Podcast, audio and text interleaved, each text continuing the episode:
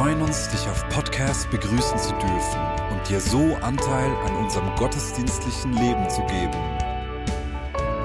Wir danken dir für jede Form des Mittragens. Mit einer Online-Spende auf der Website kannst du die Vision der Vinja Bern finanziell unterstützen. Wir wünschen dir viel Inspiration beim Hören der Botschaft und Gottes Segen.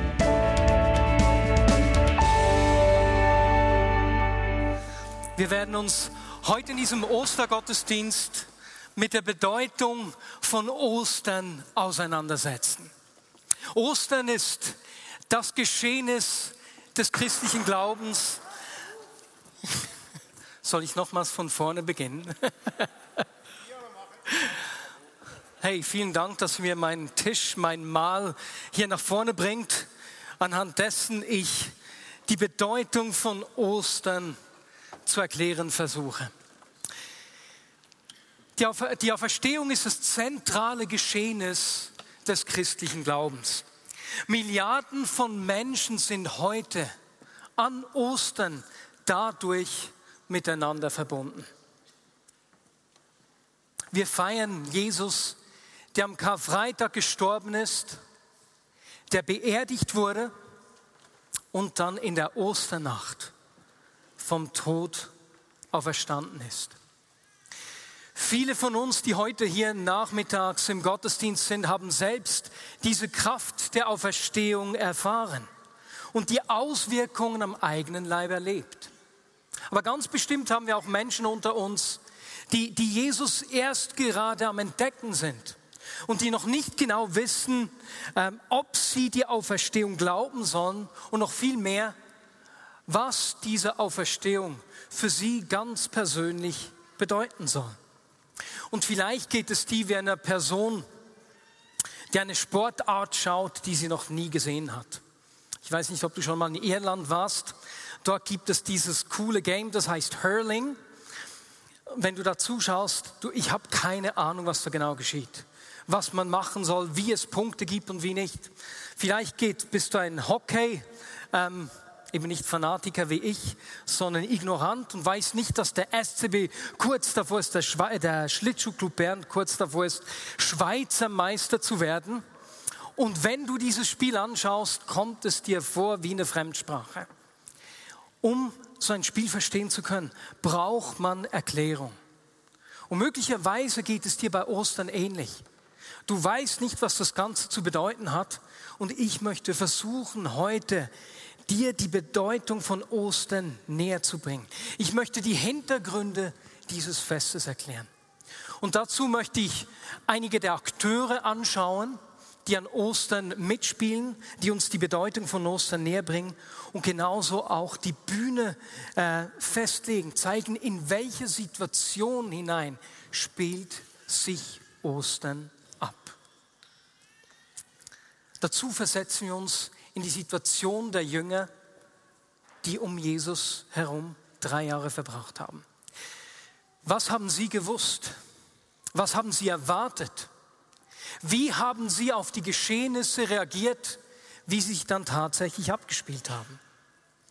Und wir steigen ungefähr eine Woche vor Ostern ins Geschehen ein. Es ist in Jerusalem kurz vor dem Tod von Jesus Christus. Die Stadt füllt sich mit Menschen. Es herrscht emsiges Treiben. Menschen aus allen Völkern kommen hier nach Jerusalem, denn eines der drei großen Pilgerfeste steht vor der Tür. Die Juden feiern Passa. Jetzt das Passafest in Jerusalem ist sozusagen die Bühne, auf der Ostern sich entfaltet. An diesem Fest feiern die Juden den Auszug ihrer Vorfahren der Israeliten aus der Sklaverei in Ägypten. Als Gott sie aus dieser Unterdrückung herausgeführt und befreit hat. Aus diesem Grund heißt Pessach auch die Zeit unserer Freiheit. Was für ein schöner Titel. Dieser Titel habe ich auch unter die heutige Predigt gesetzt. Denn auch wir feiern an Ostern die Zeit unserer Freiheit, wie wir sehen werden. Bis heute geht die Vorfreude auf das Fest in jüdischen Familien dem Fest weit voraus. Schon lange im Voraus beginnt man sich vorzubereiten. Als das Volk Israel damals aus Ägypten ausgezogen ist, mussten sie ganz überstürzt aufbrechen. Aus diesem Grund hatten sie keine Zeit, Brot zu backen, dessen Teig aufgeht. Bis heute ist die Anweisung an diesem Fest, an den sieben Tagen von äh, Karfreitag an sozusagen, also vom Pessachstart, nur ungesäuertes Brot zu essen. Und weil in dieser Zeit keine gesäuerten Lebensmittel in der Wohnung sein sollten, beginnen jüdische Familien mit dem Frühjahrsputz. Und zwar ganz pingelig, mit der Feder bewaffnet, mit einer Kerze und mit einem, wie sagt man dem Teil, mit dem man in der Pfanne rührt, wenn man kocht. Genau, mit dem Kochlöffel. Wie kann ich so ein Wort vergessen? Und da wird ganz pingelig geputzt. Und dieses, dieses Putzen, dieser Frühjahrsputz ist eine sehr lustige Sache, gerade auch für die Kinder, denn die werden damit einbezogen. Man versteckt dann eine gegärte äh, Mahlzeit oder ein gegärtes Lebensmittel ganz bewusst, damit die Kinder es finden können.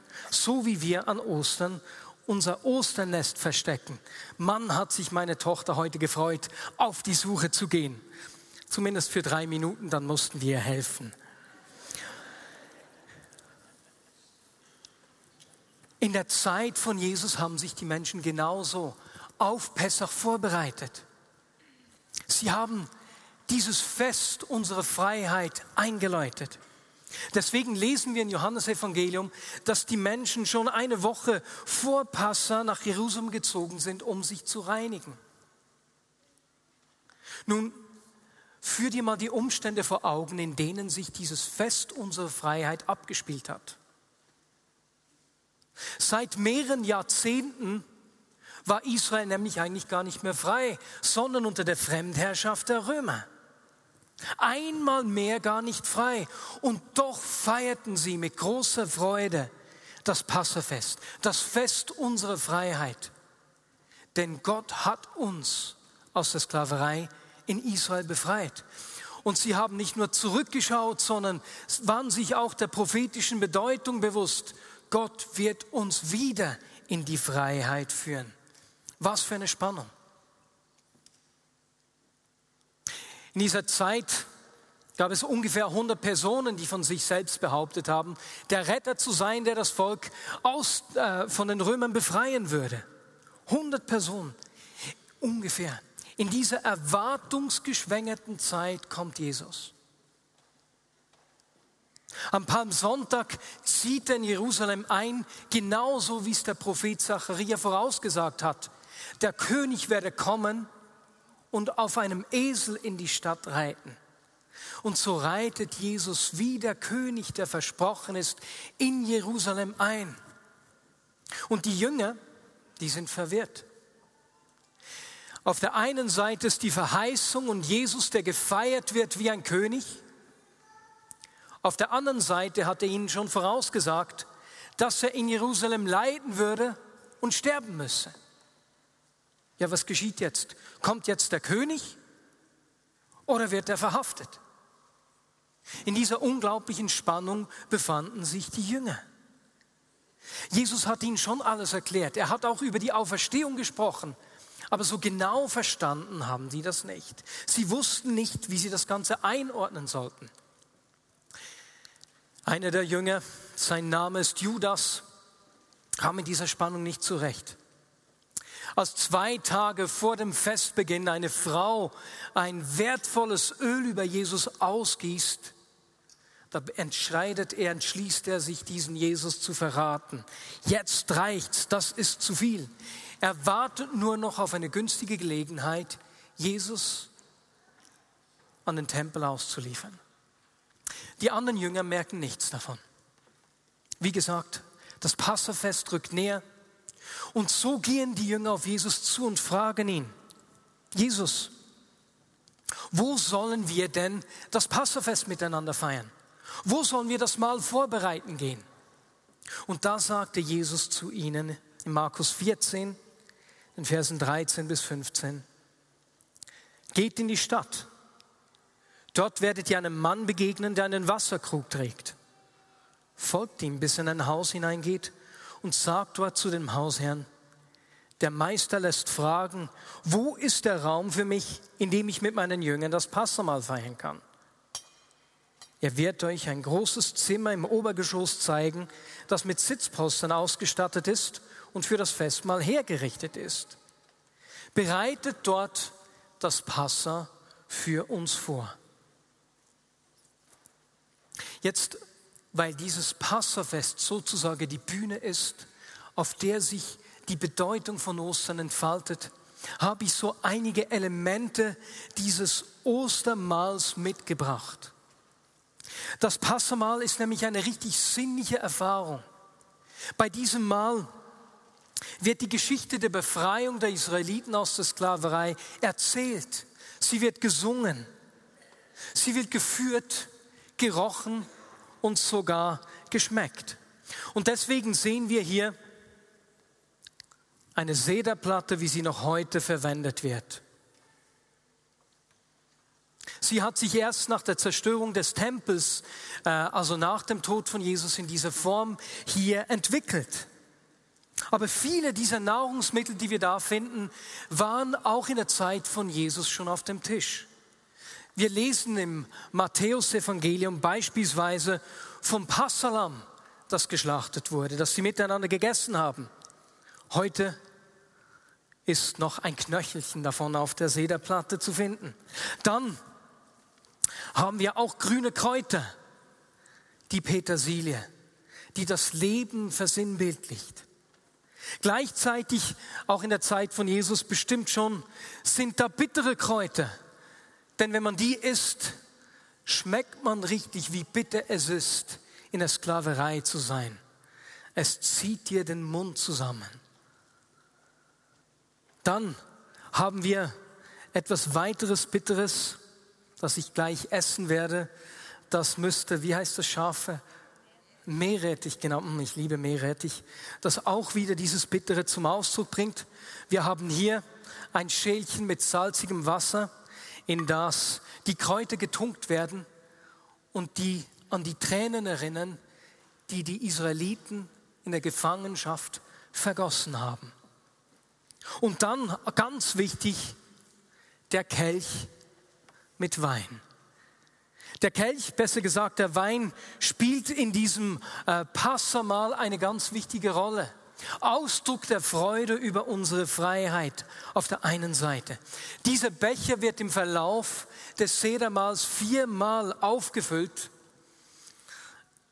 und ausgetrunken. Das werde ich auch tun. Und deswegen habe ich nur Traubensaft hier, sonst bin ich voll, noch bevor die Predigt zu Ende ist. Und ich habe gesehen, ich habe etwas zu viel Traubensaft eingefüllt.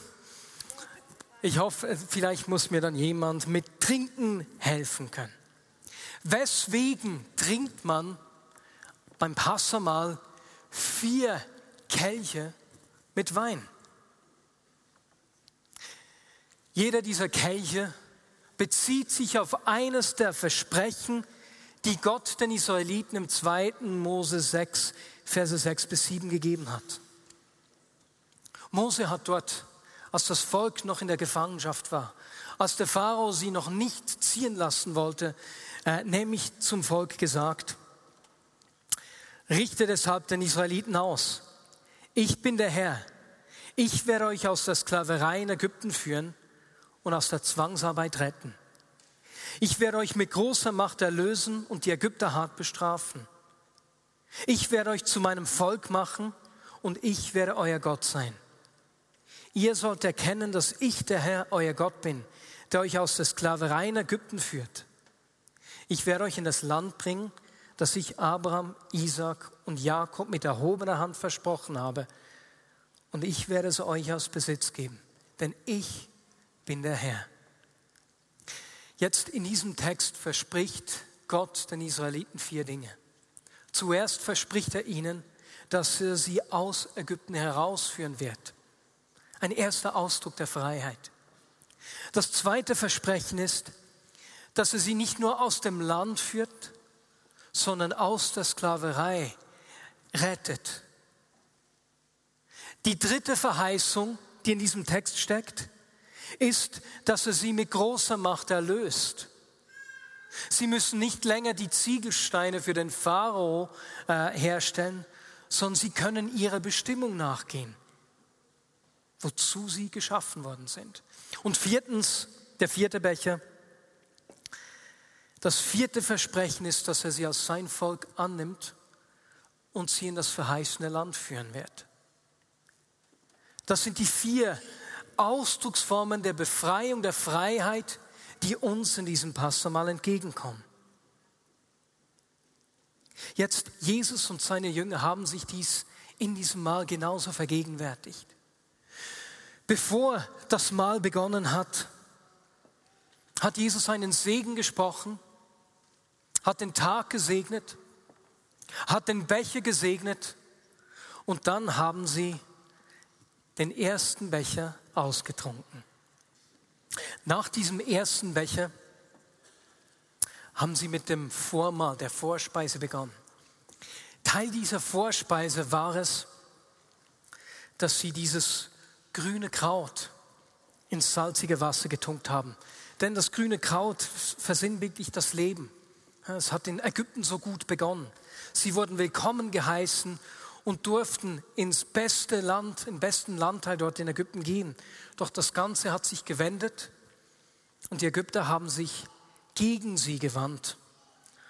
Und so haben sie in der Sklaverei bitterliche Tränen vergossen. Oh.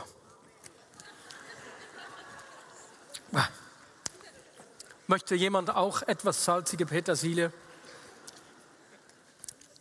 Das erinnert uns definitiv, zumindest mich, an diese Tränen. Und dann genauso die bitteren Kräuter. Das ist das erste Mal, dass ich während einer Predigt essen darf. Mm. Und diese bitteren Kräuter vergegenwärtigen dir, wie bitter es ist, in der Gefangenschaft, in der Sklaverei zu leben. Kennt ihr das, wenn ihr Salat esst, irgendeinen falschen Tee dazu trinkt und dann wird es so richtig bitter? Das müsst ihr euch jetzt vorstellen. Genauso bitter ist es, gefangen zu sein. Dann hat Jesus den zweiten Becher eingeschenkt.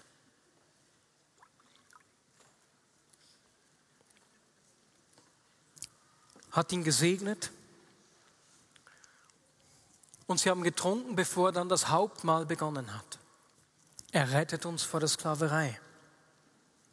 Jetzt, bei diesem Mahl, bei der Hauptspeise, die dann serviert wurde, handelt es sich vor allem um dieses Lamm. Das Lamm, das die Israeliten damals, als sie gefangen waren in Ägypten, schlachten mussten, braten mussten an einem Stück und noch vor Mitternacht verzehren mussten. Deswegen sagt man, dass mindestens zehn Personen zusammen dieses Passamal feiern sollten, denn sonst mögen sie das Lamm gar nicht fertig essen.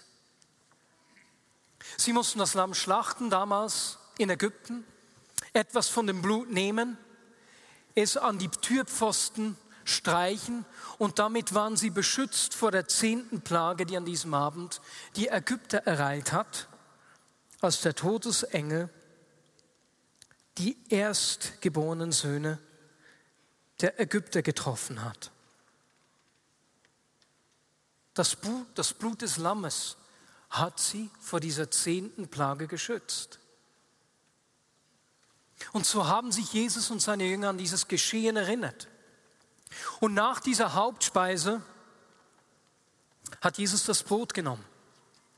Drei Stücke dieses ungesäuerten Brotes, Matzo genannt, hat das Mittlerste davon hervorgenommen, hat es gebrochen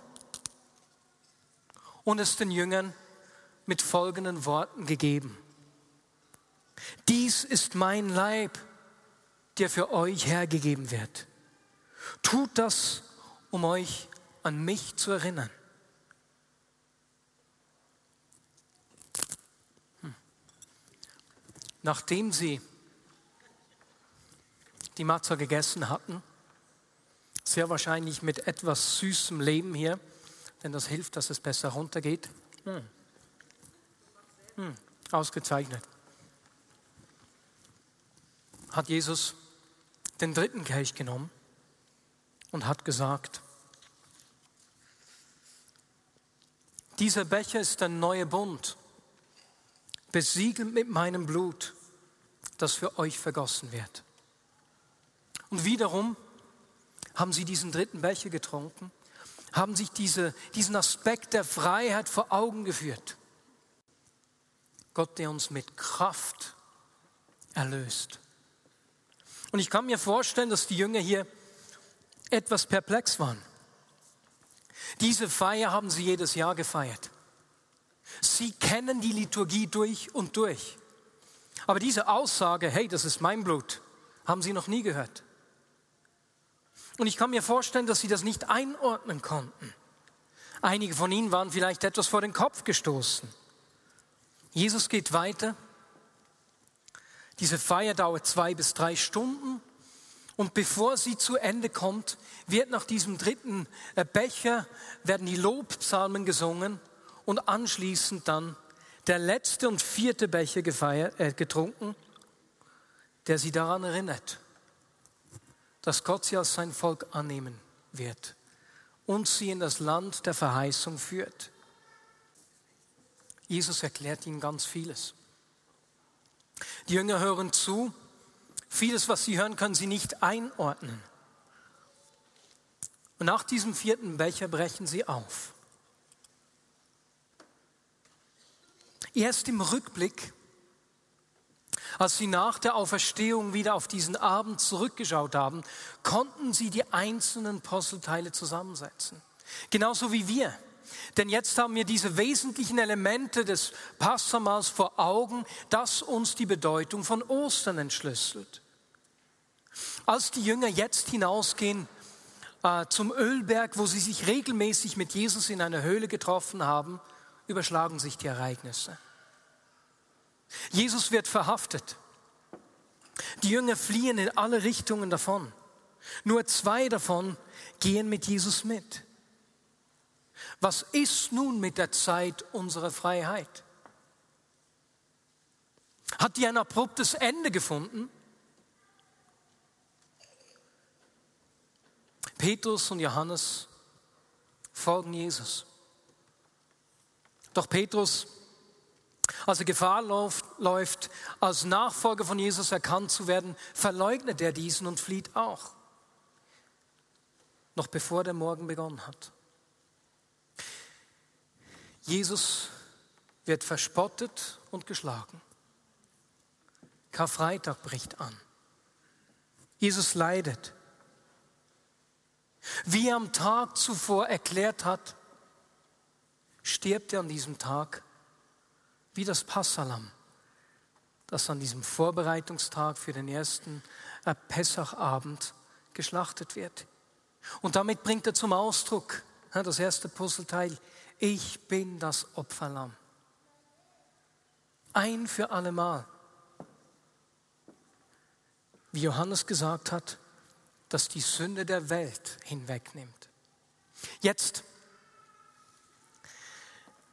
wir kennen Pessach inzwischen. Kannst du dich erinnern, was die Bedeutung von Pessach ist? Es ist das Fest unserer Freiheit. Die Vergebung unserer Sünden ist nur ein Aspekt der Freiheit.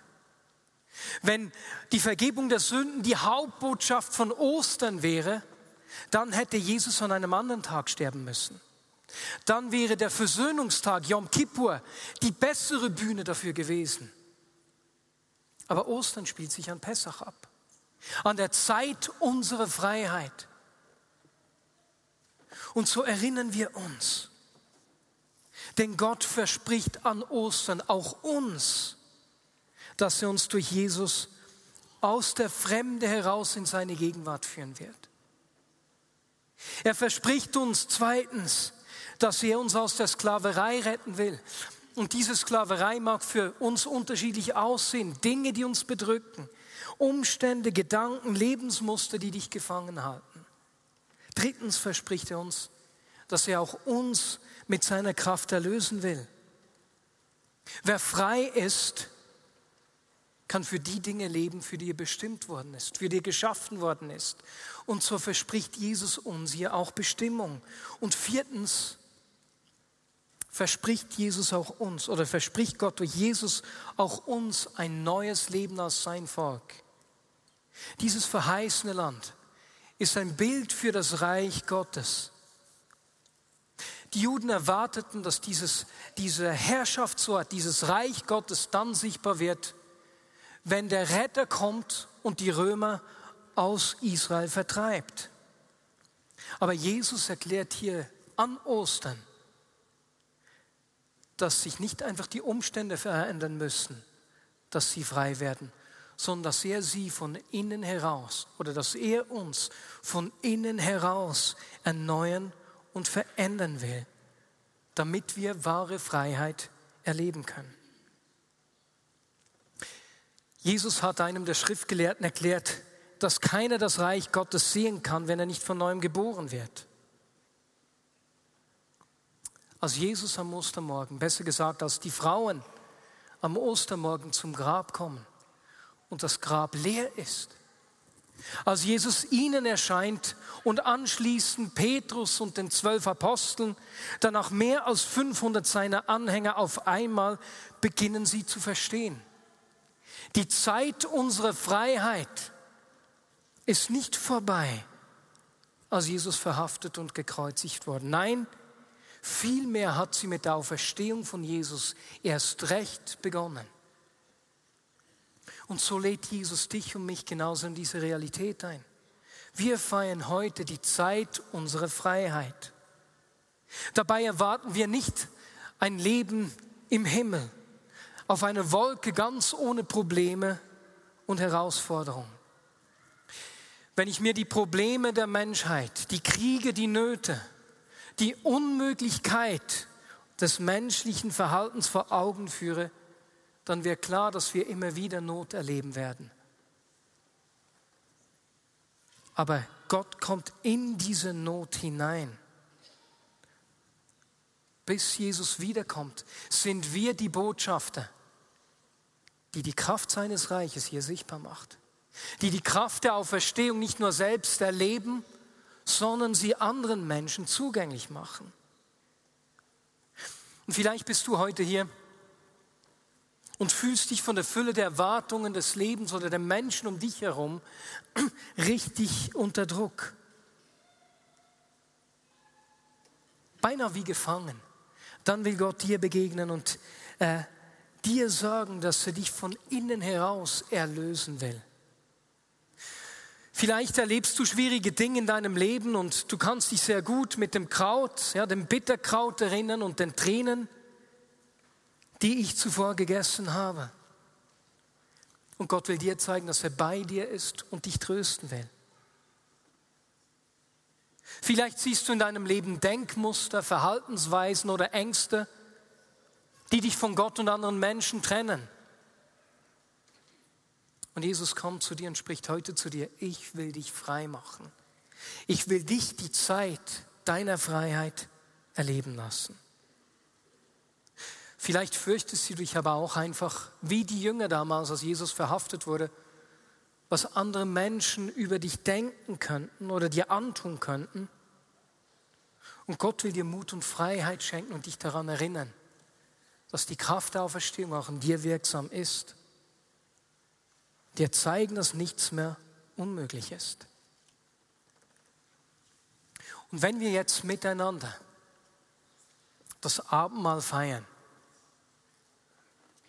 im Gedenken an dieses Passamal, dann lasst uns daran denken, dass wir die Zeit unserer Freiheit feiern, dass Gott dir begegnen will und die Auferstehung ganz praktisch erlebbar machen will. Und so lasst uns jetzt einen Moment Zeit nehmen, über die Predigt und unser Leben nachdenken. Allenfalls solche kleinen Brosamen in deinem Leben zusammenwischen, dich vorbereiten auf die Zeiten, die wir dann das Abendmahl zusammen nehmen werden.